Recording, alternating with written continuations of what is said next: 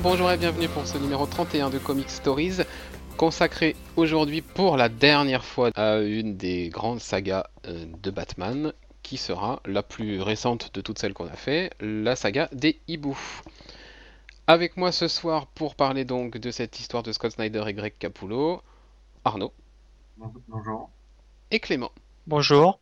Alors, comme d'habitude, on, a- on est un peu rodé maintenant. C'est la huitième et la dernière donc émission de ce cycle sur Batman. On va commencer par vous parler rapidement des artistes derrière cette histoire. Après, on vous parlera des personnages. Un petit résumé de l'histoire rapidement, et puis notre avis surtout sur donc euh, la saga, cette fameuse saga des hiboux. Et puis on vous expliquera enfin comment on peut se procurer, quelles sont les différentes éditions de cette saga. Les auteurs donc, Scott Snyder, alors Scott Snyder, qu'est-ce qu'il a fait euh, principalement, puisqu'on en a déjà parlé il y a trois semaines maintenant, enfin il y a trois émissions, euh, quand on a parlé de Black Mirror. Scott Snyder, eh bien, il est derrière American Vampire. On va citer sim- simplement ses principales euh, séries, donc American Vampire, il a fait un run sur Swamp Thing, et puis une petite mini-série sur Iron Man noir, qui était ses débuts dans le comics mainstream, on va dire.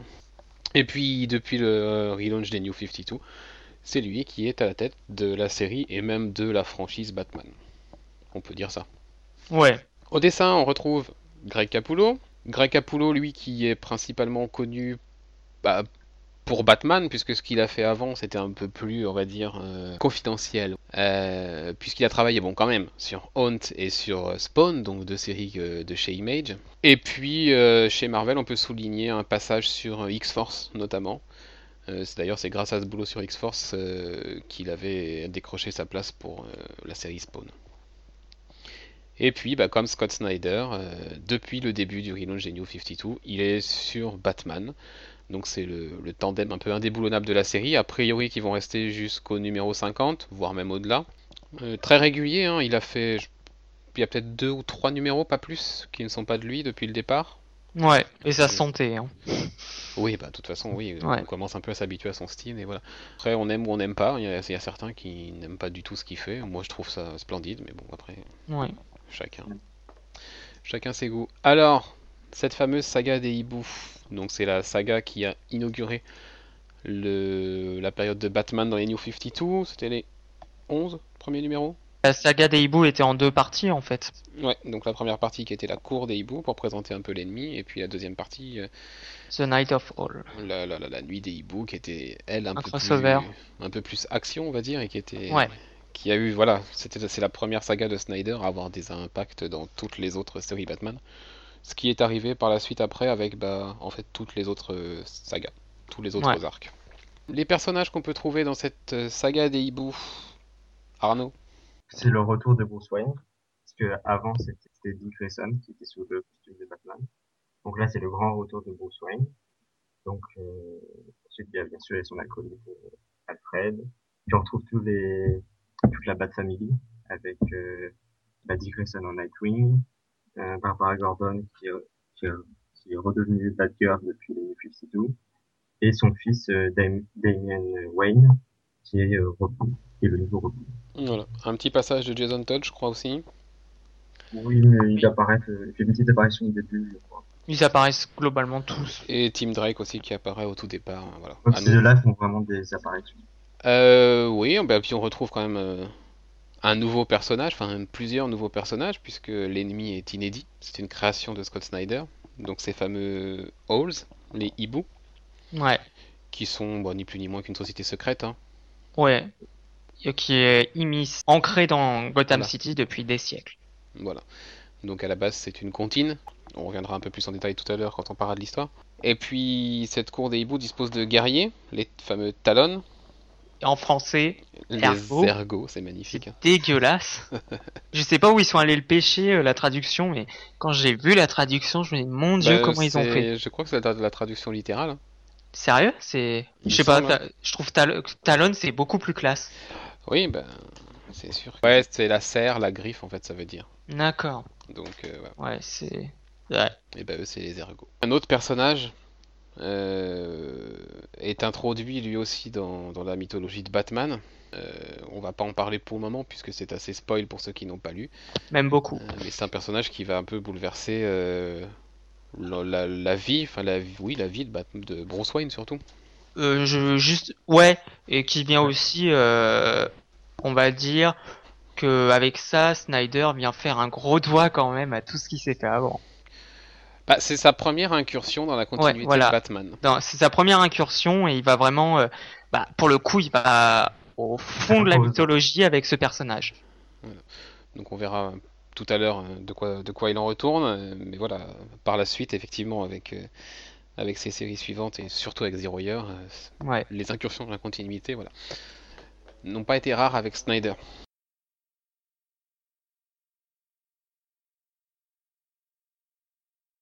Bien, nous allons maintenant passer à l'histoire de la saga des hiboux. Une histoire qui commence donc avec Bruce Wayne de retour dans son costume de Batman, un Bruce Wayne qui croit connaître par cœur sa ville, mais en fait, pas du tout. Bah non, puisque les patrons, enfin ceux qui composent la cour des hiboux sont plantés depuis depuis des siècles euh, au cœur même de la ville et ils pensaient que c'était juste euh, une petite comptine pour faire peur aux enfants. Et ils découvrent bah, que la comptine est réelle. Donc oui, et la ville lui cache encore des choses. Euh, donc ces fameux hiboux existent bel et bien. C'est une société secrète qui se cache donc dans la ville depuis, bah, depuis sa fondation en fait. hein. C'est Oui. Voilà. et peut- peut-être même de dans l'entourage proche de Bruce Wayne puisque Oui, peut-être. c'est c'est composé de des plus puissants de Gotham en fait. C'est les plus puissants, les plus puissantes familles qui ont fondé cette cour des hiboux. C'est ça. Du coup, Batman, ben, dans la première partie de cette saga, va Se prendre cher. va prendre cher à la fois mentalement et physiquement. Mentalement, forcément, parce qu'il croyait connaître sa ville par cœur, la maîtriser, et il s'aperçoit qu'en fait, bah, pas du tout. Il a encore euh, plein de choses qui lui sont cachées et que une, une telle organisation, qui est quand même un truc assez énorme, qui a des ramifications impressionnantes, a pu euh, lui échapper pendant toutes ces années. Et c'est peut-être ça qui lui fait encore plus de, qui lui cause encore plus de, de douleur que C'est ça. le fait de se faire euh, casser la gueule parce qu'il n'y a pas d'autre mot, il se fait Un démonter. mortel. Ah oui, Il il se fait démonter. par donc un de ces fameux talons euh, qui, qui sont en fait les bon, les soldats enfin c'est un peu l'armée de C'est un peu des et- assassins d'élite. ouais c'est un peu oui c'est ça des assassins ouais Mortels, qui sont qui sont un peu particuliers ouais ils sont mortels et, et immortels oui euh, enfin ils sont un peu guérir. Ils ont effectivement de, un, peu- un pouvoir euh, ou quelque chose leur a été injecté en tout cas qui fait qu'ils peuvent euh, guérir et ils sont conservés enfin c'est un peu un peu de la cryogéni- cryogénisation et ils sont ils sont réveillés quand on a besoin d'eux pour buter quelqu'un quoi. En gros, ouais, En c'est gros. ça l'idée. Ils sont en plus euh, sont sélectionnés de Ouais, leur dès leur enfance. ils sont conditionnés toute leur vie pour C'est ça. être euh, ces assassins. Oui, oui, oui. On va juste terminer avec la deuxième partie, donc ce qu'on a dit qu'il y avait une partie qui s'appelait la cour des hiboux, donc cette fameuse révélation à Batman de l'existence de cette cour des hiboux, et puis la nuit des hiboux qui correspond à la nuit euh, durant laquelle euh, la cour des hiboux va lâcher tous ses talons sur Gotham City euh, pour euh, lancer une offensive d'envergure qui vise euh, Batman et toute sa Bat Family, euh, toutes les bah, tous les soutiens qu'il peut avoir en fait dans la ville quoi. Le but c'est vraiment de- d'exterminer la chauve-souris quoi. C'est Et ça. reprendre le contrôle de la ville. Puisque finalement la seule menace, la seule menace qu'ils ont, c'est la seule personne qui a réussi à les percer à jour et à les découvrir, c'est Batman. C'est Batman. Donc euh, cette partie-là va apporter euh, beaucoup de, de bastons et beaucoup de, De révélation. de révélations et puis des tie nombreux euh, autour de notamment de l'épisode 9-10 où voilà toutes les Ouais. séries de la Bat Family ont été Puis touchées il faut savoir que c'est à partir aussi de Night of All que en, en nombre de pages même, le titre Batman a connu des backups. C'est à Mm. partir de Night of All qu'on a eu des backups et du coup que l'histoire déjà l'histoire autour de la cour des hiboux commençait à être approfondie et finalement Snyder mettait en exergue le fait que la cour des hiboux était là présente bien avant Batman. Oui. Et enfin je dévoilerai je dirais Oui. pas le contenu des backups mais voilà. Oui, c'est- très intéressant ces backups. Enfin, ils Ils apportaient vraiment quelque chose en plus. Ouais, ouais. vraiment excellent. Puis avec, euh, je crois que derrière les, euh, t'avais Snyder au scénario pour les backups et tu avais Albuquerque. Ouais, Raphaël Albuquerque ouais, au dessin, ouais. Qui était c'était plutôt très bon. Et bref, et voilà, c'était c'est à partir de Night of All en fait qu'on a eu le droit euh, au backup et voilà. Ouais. C'était très bon. Et puis pour une fois des backups qui étaient euh, Utiles. utiles, qui avaient vraiment un vrai rapport avec ce qui se passait euh, dans l'histoire, quoi. Bref, pas tout, c'est pas toujours le cas, donc c'est à souligner. Ouais. On ne parlera pas maintenant de la grosse révélation finale, on va attendre la fin de l'émission pour ça. Euh, Pour faire comme on avait fait avec euh, Killing Joke, où on avait parlé de cette fameuse dernière page, et ben on parlera de la révélation plutôt en fin d'émission pour éviter de spoiler ceux qui ne le souhaitent pas. Et puis on deux va. révélations. Deux révélations, oui c'est vrai d'ailleurs. Oui, deux. Oui, deux révélations. Ouais. La première qui ne vient pas directement de la série Batman, et une deuxième qui. Voilà. Si on pense aux deux mêmes. Oui, je pense. Je pense, ouais. Euh, on va donner maintenant notre avis sur cette saga. Alors, euh, peu importe, soit, soit vous séparez votre avis euh, sur euh, d'abord la cour, puis après la nuit, ou alors on fait un pack complet. Enfin, Je, je pense que le mieux c'est de faire un, enfin comme tu dis, un pack parce que les deux histoires sont liées. Et moi de, enfin personnellement, quand je parle de la cour des hiboux, je pense à la fois à The Court of All et The Night of All. Pour moi, c'est vraiment une histoire qui forme un tout. C'est vraiment une histoire qui s'assemble. C'est vraiment une, pour moi, une seule même histoire, même si on, le découpage a voulu que ça soit, euh, ce qu'on considère ça comme deux arcs, mais finalement, c'est plutôt un arc unique divisé Oui, de- en de- deux arcs. de, on- quoi. de 11 épisodes. Bah, Snyder Voilà, aime bien c'est cette construction de grands arcs, euh, Ouais. comme on a fait avec Zero Ouais, Year. euh. Zero Year qui a duré un an et qui a été compos- découpé en trois arcs Ouais, de, c'est ça. de 3 ou 4 épisodes chacun. Donc, voilà, Snyder aime bien faire ça, des grandes histoires hein, en plusieurs parties. Ouais. Eh bien, c'est parti donc pour euh, l'avis de chacun. On va commencer avec Arnaud. On en a déjà plus ou moins parlé, c'est l'histoire est vraiment, on, bah, euh, Snyder euh, fait fort pour sa première, son premier arc dans, dans le titre Batman, et il s'impose vraiment, il impose son style déjà, parce que les épisodes sont, sont rythmés, on ne perd pas une minute dans chaque, euh, dans chaque numéro, c'est c'est très rythmé, et c'est c'est supporté aussi par les dessins qui sont magnifiques. Capullo est l'un de franchement, c'est un de mes dessinateurs préférés. Ses dessins sont magnifiques, très détaillés aussi. Une chose que j'adore, j'ai déjà pu le dire par exemple, mais même au niveau de l'histoire, c'est fascinant parce qu'on découvre euh, à la fois plus sur euh, sur le passé de Gotham, hein, et en même temps, c'est de toute façon Gotham en elle-même est lié à Batman. Donc on en Ah bah apprend oui. à la fois aussi sur Gotham et sur euh, sur Batman. Et ensuite, on en apprend aussi sur, euh, on en parlera peut-être plus tard, mais sur un autre membre de la famille, de la Ouais, Bat on, en Family. parlera, on en parlera à la fin. Ouais. Clément, toi? Euh, bah alors moi, ce sera euh, globalement le même avis qu'Arnaud.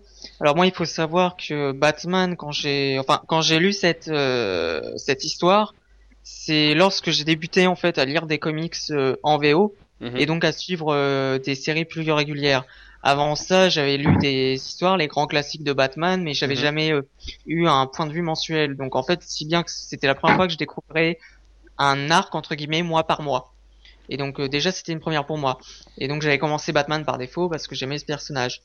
Et en fait, dès le départ, j'ai vraiment accroché au style de Snyder et au dessin de Capullo. Même si, honnêtement, même si le, je pense que finalement, quand le premier numéro de du run de Snyder, finalement, sur le titre Batman, ça laissait pas présager autant de qualité. C'est, enfin, le début laissait présager une histoire euh, très sympathique, Mm. mais mais pas, enfin pas si grandiose que ça. Et finalement, c'est au fur et à l'ampleur. On voyait pas l'ampleur et c'est finalement au fur et à mesure, tu avances au fur et à mesure euh, des numéros et là tu dis merde, il y a Snyder qui est en train de faire quelque chose, qui est vraiment en train d'inscrire sa patte dans la mythologie de Batman. Et déjà ça c'était on va on va dire puissant parce que finalement euh, à ma connaissance peu sont nombreux les auteurs qui inscrivent vraiment leur patte dans Batman et qui arrivent euh, à ce point-là à bouleverser la mythologie. Et je pense que le déclic vraiment là où tu savais que Snyder faisait quelque chose, c'est à partir du numéro 5 qui moi m'a bluffé. Euh, ça a été l'une des plus grosses claques que j'ai pris en termes de lecture. C'est euh, quand euh, Batman est littéralement piégé dans le. Enfin là, je commence à aller dans les détails de l'histoire, mais Oui, il est mais littéralement piégé dans le labyrinthe de de la de la cour des hiboux. Et non seulement Snyder montre tout toute son inventivité, montre tout son génie, mais c'est aussi Capullo. Il les deux fonctionnent de telle manière qu'ils arrivent aussi à en perdre les lecteurs en même temps que Batman. Et c'était d'une puissance, mais enfin voilà, c'est vraiment à partir de, de ce numéro-là où c'est là que tu dis merde, c'est pas n'importe quelle chose qu'on lit. C'est, tu sais à partir de ce moment-là que ça va être euh, un arc qui va rester dans les annales de Batman, qui va être devenir un grand classique. C'était vraiment d'une puissance. Et donc voilà, si je voudrais, si je voudrais résumer tout ce que fait le travail de Snyder et de Capullo sur Batman, ça serait de lire le chapitre 5, le numéro 5 de Batman. Depuis le, depuis les New 52, c'est vraiment Dantès, c'est vraiment Capullo un style que j'adore. Ça correspond parfaitement au, au, titre de Batman. Et Snyder a le, a l'audace, a l'audace, a le mérite d'essayer de bouleverser les choses dans Batman, que ça plaise ou ça plaise pas. Mais au moins, il fait quelque chose sur Batman, il essaye d'inscrire quelque chose. Et voilà. Et la fin de, de la cour des montrera son souhait, ça démontrera bien ce qu'on pense de lui sur sa volonté à inscrire quelque chose. Et c'était voilà la, cour des hiboux. Euh, non seulement c'était on va dire non seulement on apprenait des choses sur Gotham parce que il est vraiment allé euh, dans le fond des choses sur Gotham, il a vraiment essayé de marquer l'histoire de Gotham. C'était à la fois en fait une histoire sur Gotham, mais une histoire sur Batman et pas que. Comme euh, Arnaud l'avait dit, c'était aussi une histoire sur la multitude de personnages qui composent euh, l'univers de Batman, surtout surtout un personnage, on en reviendra par la suite. Mais voilà, c'est vraiment c'est vraiment un chef-d'œuvre du genre. C'est c'est ouais, je vois pas d'autres mots que si ce n'est de dire que je considère ça à l'heure actuelle comme comme l'un des un chef-d'œuvre que Snyder n'a pas su depuis euh, la cour des euh, avoir avec The Deaths of Family ou plus récemment euh, Zero Franchement, on peut pas rêver mieux comme introduction. Comme c'est clair. C'est clair. C'est la première fois. Enfin, j'avais, je crois que j'avais peut-être lu un ou deux comics avant, mais c'est la première fois où je m'intéressais vraiment aux comics. Ouais, la même chose. Il n'y a, rien de, de mieux pour. Euh, c'est clair. J'ai débuté les comics par là et c'est c'est le genre de truc qui va te faire adorer les comics quoi, qui va qui peut te faire adorer, enfin qui peut te faire adorer, euh, qui peut te faire apprécier le fait d'attendre un mois. C'était vraiment le comics euh, donc c'était en lors du lancement des New 52, c'était le seul mix où à chaque avec une chose, c'était de savoir ce qui se passait. Ce que j'ai pas forcément retrouvé par la suite euh, avec d'autres titres ou même avec Snyder. C'était vraiment euh, ouais, c'était euh, très très très très puissant entre guillemets comme comme comics et comme comme arc. Eh bien ouais, que dire de plus à part tout ça, bah effectivement oui, c'est plus que, que, la relance de Batman, c'est aussi la naissance d'un vrai duo. Euh, Snyder et Capullo, voilà. Effectivement, ce numéro 5 qui l'illustre euh, brillamment avec. Euh, on, peut, rapidement expliquer, parce qu'effectivement, c'est effectivement Batman qui est dans le labyrinthe, et du coup, nous aussi, on est dans le labyrinthe avec lui, puisqu'on est obligé pour lire le comic de tourner les pages, de tourner notre bouquin en fait dans tous les sens, et, et au final, oui, on arrive à un moment où. On est perdu. On est un peu perdu autant que lui. Plein de qualités, plein de qualités sur. En tout cas, là, le premier arc euh, monte en puissance euh, de manière continue. Les, six premiers numéros, c'est une escalade à chaque fois et on se dit mais, mais où est-ce que ça va s'arrêter? Où est-ce que Snyder nous, nous, embarque? Là À chaque numéro, on en prend encore plus et, et enfin, à un moment, ça va bien s'arrêter quoi. Il faudra bien que l'histoire se, se, résolve et que on, retombe un peu en pression. Alors oui, ça arrive. Euh, tu disais tout à l'heure que tu étais déçu par la deuxième partie.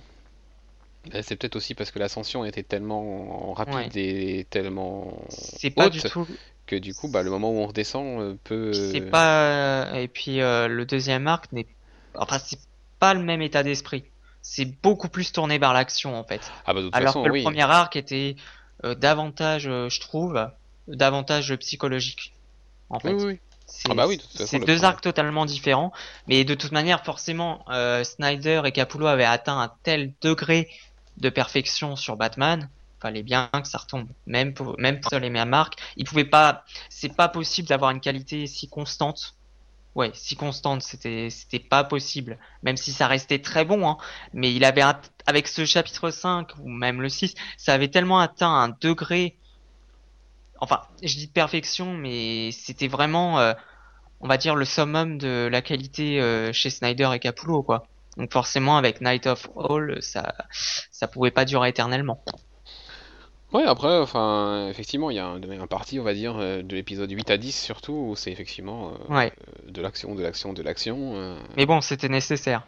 c'est l'assaut contre la avec- cour des hiboux. Et- c'était assez jouissif aussi, faut, faut le dire aussi. Les dessins de Capullo aidaient vraiment, quoi.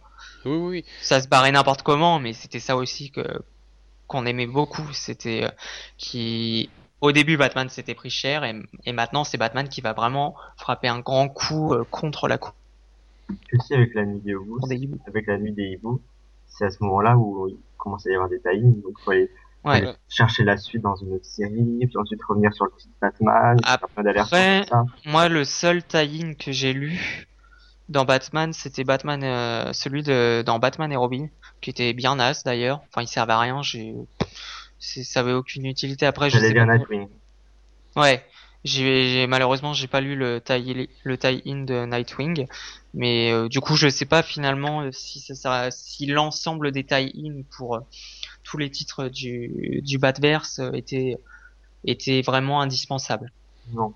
Pour les, pour Non, les parce avoir- que la plupart, la plupart c'était euh, La baston quoi. Redwood Voilà. versus un Talon, euh, Ouais, c'est versus un Talon, enfin voilà, et c'était à chaque fois euh, des Talons qui venaient attaquer ou, ou alors euh, le héros de la série qui allait se fighter contre un ou plusieurs Talons. Et voilà, l'épisode se résumait à ça, hein. c'était ni plus ni moins. hein. Donc tous les taillis n'étaient pas intéressants, le seul qui valait le coup, bah, c'était peut-être celui de Nightwing, pas de bol, c'est celui que t'as pas lu. Après, on va maintenant parler de cette conclusion qui apporte euh, bah, la résolution de l'histoire et puis surtout les, les révélations. Euh, donc pour ceux qui n'ont pas lu La Cour des Hiboux, euh, vous pouvez nous quitter pendant quelques minutes et puis on se retrouve après pour la suite de l'émission. Et puis pour les autres, eh bien, vous pouvez évidemment rester avec nous. La première révélation, elle vient un peu plus tôt. On, le comprend euh, dès la fin du premier arc de Nightwing, puisque ça se passe principalement dans la série Nightwing. Arnaud, toi qui es un grand amateur de cette série, tu peux nous en parler? En fait, on découvre que le cercle Ali, dans lequel euh, euh, Dick Grayson et ses parents se trouvaient, euh, sert en fait de, base de recrutement pour les talons. En fait, à chaque génération, un, petit prodige est choisi et est emmené par la cour des hiboux et pour être façonné à leur, à leur envie, pour devenir leur super soldat. Mhm. Et euh, au moment où, où les parents de Grayson sont arrivés, c'est Dick qui a été choisi. Sauf que pas de bol, euh, ses parents sont morts et il a été adopté par Bruce. On apprend déjà ça et on apprend aussi que c'est son, le grand-père ou son arrière-grand-père, Mhm. je crois que c'est son grand-père, qui est l'un des talons et euh, donc un talon euh, que, que Nightwing affronte. Donc on apprend que le cirque Ali est, est, euh, empêtré dans, dans la cour des hiboux depuis depuis des siècles aussi. Voilà. Et du coup, cette révélation euh, de, de- de- de la véritable destinée manquée de Nightwing, Ouais. euh, c'est aussi la, la preuve que Snyder a vraiment l'emprise sur la franchise Batman, puisque Ouais. dès le départ des New, dès le départ des New 52, euh, il a fallu que le scénariste de, de la série Nightwing, euh, Kyle Higgins, c'est ça? Ouais. Euh, ben, fasse avec ça et l'intègre dans sa série et, et ça a été fait de manière brillante. Enfin, la série Nightwing euh, sur ses pre- les deux premiers arcs donc qui tournent autour de autour des hiboux pour de, de plus en plus. Euh, voilà, intégrer ça à la mythologie de Nightwing et tout, c'était Oui, c'était, ça allait vraiment avec l'histoire que, que Higgins lui-même essayait de, voilà. raconter. De Et- C'était pas forcé. Et puis il y avait vraiment une prime pour les lecteurs de la série Nightwing parce que euh, le lect- la personne qui lisait à la fois Batman et Nightwing comprenait des choses plus rapidement Ouais. que Le le lecteur simple de lecteur de Batman qui, euh, qui a dû vrai se raccrocher au tie-in après et avoir la Ouais. révélation de ce que nous on avait compris depuis un moment. Donc du Parce que c'est vrai que moi je lisais juste Batman et du coup le fait que Nightwing euh, avait vocation à être un Talon, je l'ai su assez tardivement.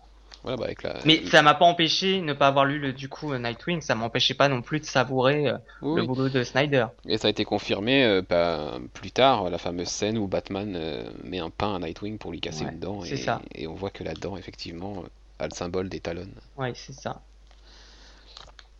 Donc ça c'est la première révélation. C'était osé. Remarque, qui est un premier pas dans la continuité, mais à la rigueur, c'est très bonne chose. c'est bien fait et puis ça ne remet rien en cause.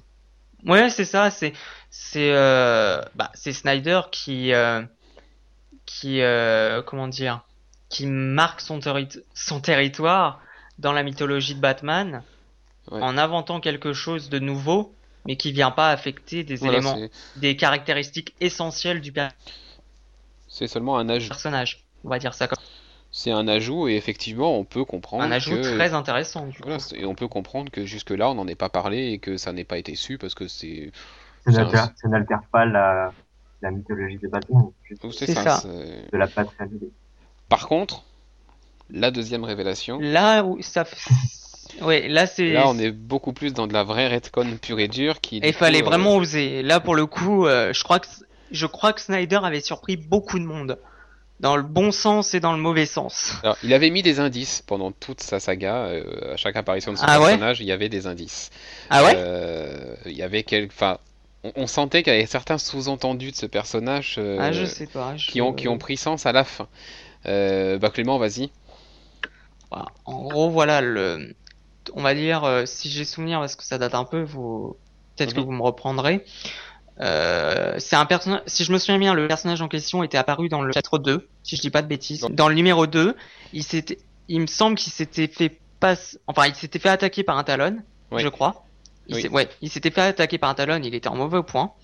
Et résultat, on apprend qu'en gros le, je sais plus comment ils appellent ça, le, la personne qui dirige les talons, enfin la cour des hiboux, je sais plus, je crois qu'il y a un terme particulier. Enfin bref, la, résultat, la personne qui dirige la cour des hiboux était, euh, mais j'ai plus le nom en tête, c'est pour ça que je parle de personne apparue dans le chapitre 2.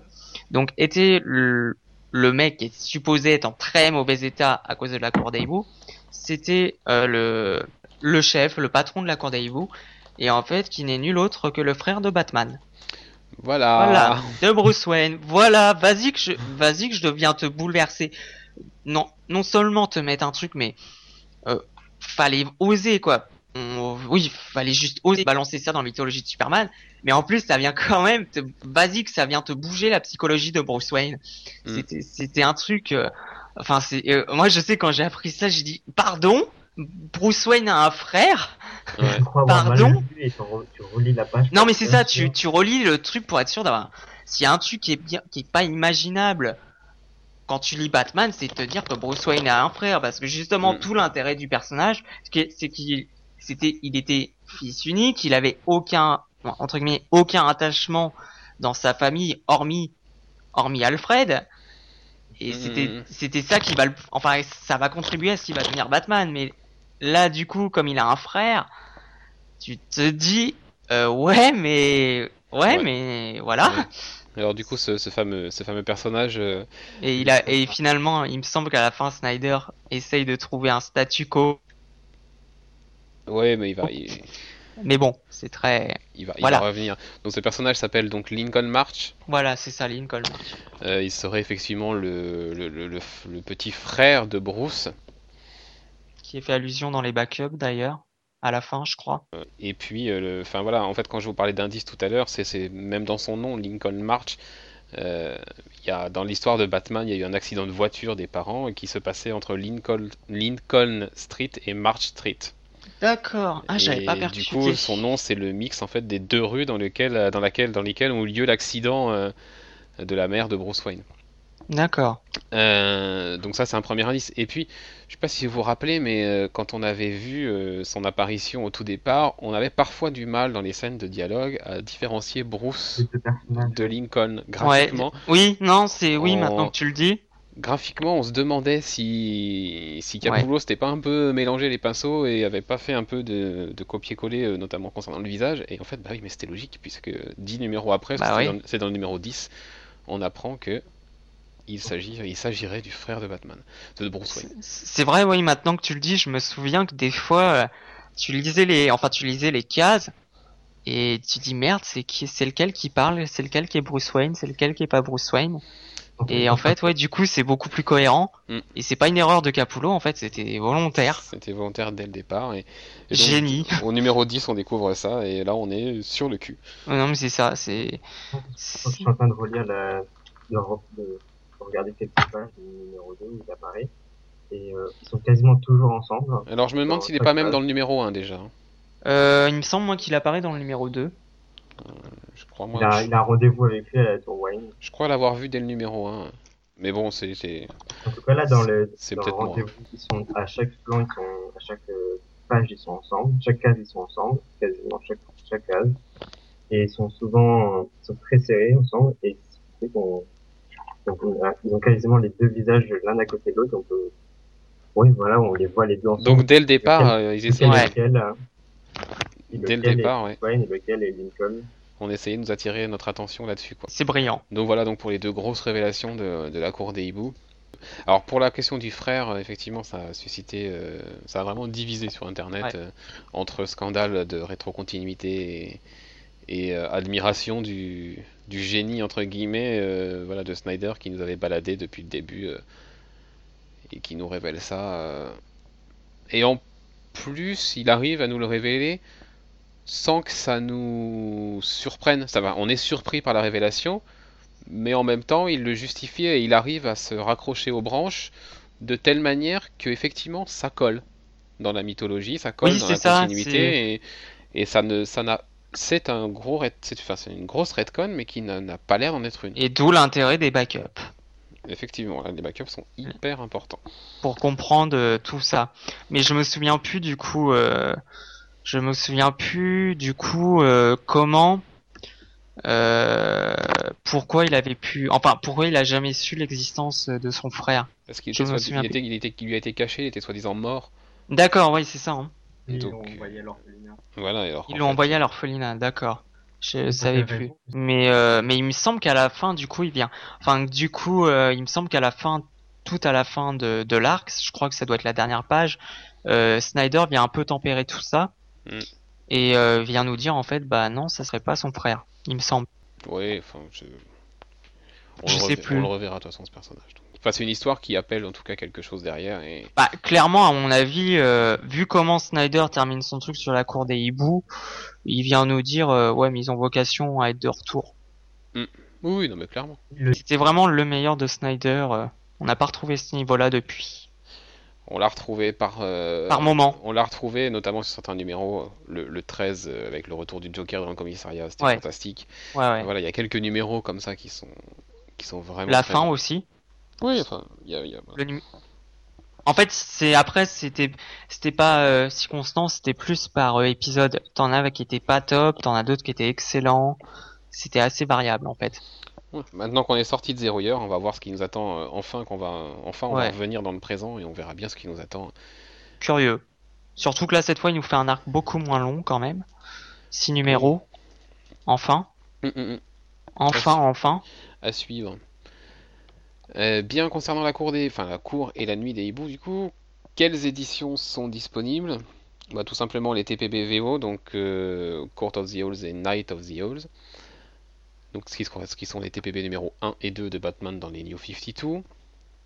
Il existe également un,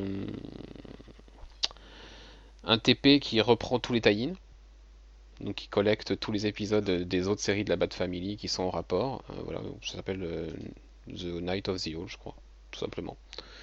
Et puis alors en VF, du coup, on a le choix là aussi, puisqu'on a... euh, bon, ne comptez pas retrouver les, les titres kiosques dans lesquels c'était paru, ou alors vous, Très allez, cher. vous allez y laisser une bonne partie de votre, premier, ça va faire mal. de votre compte en banque. Ouais. Voilà. Tout simplement, vous avez deux recueils, donc euh, la Nuit des hiboux et la Cour des, la Cour des hiboux et la Nuit des hiboux. Donc les tomes 1 et 2 de Batman euh, dans la collection DC Renaissance chez Urban Comics qui coûtent 15 euros chacun, je crois. C'est pas énorme. Donc la première, le premier tome contient les 6 premiers numéros et les- le tome 2 contient les numéros 7 à 12, sachant que l'histoire des hiboux s'arrête avant. Et puis, il y a la fameuse version 75 ans que j'ai, qui est absolument somptueuse, qui est donc la version en noir et blanc, avec juste l'ancrage et non pas de couleur, non pas, la- pas, pas de couleur, rien du tout. Euh, donc une version qui est encore disponible, puisque je l'ai vu pas plus tard qu'hier en librairie, à 39 euros, donc, euh, qui reprend l'intégralité de la saga, donc les 11 premiers épisodes, donc en format agrandi et en noir et blanc avec l'ancrage.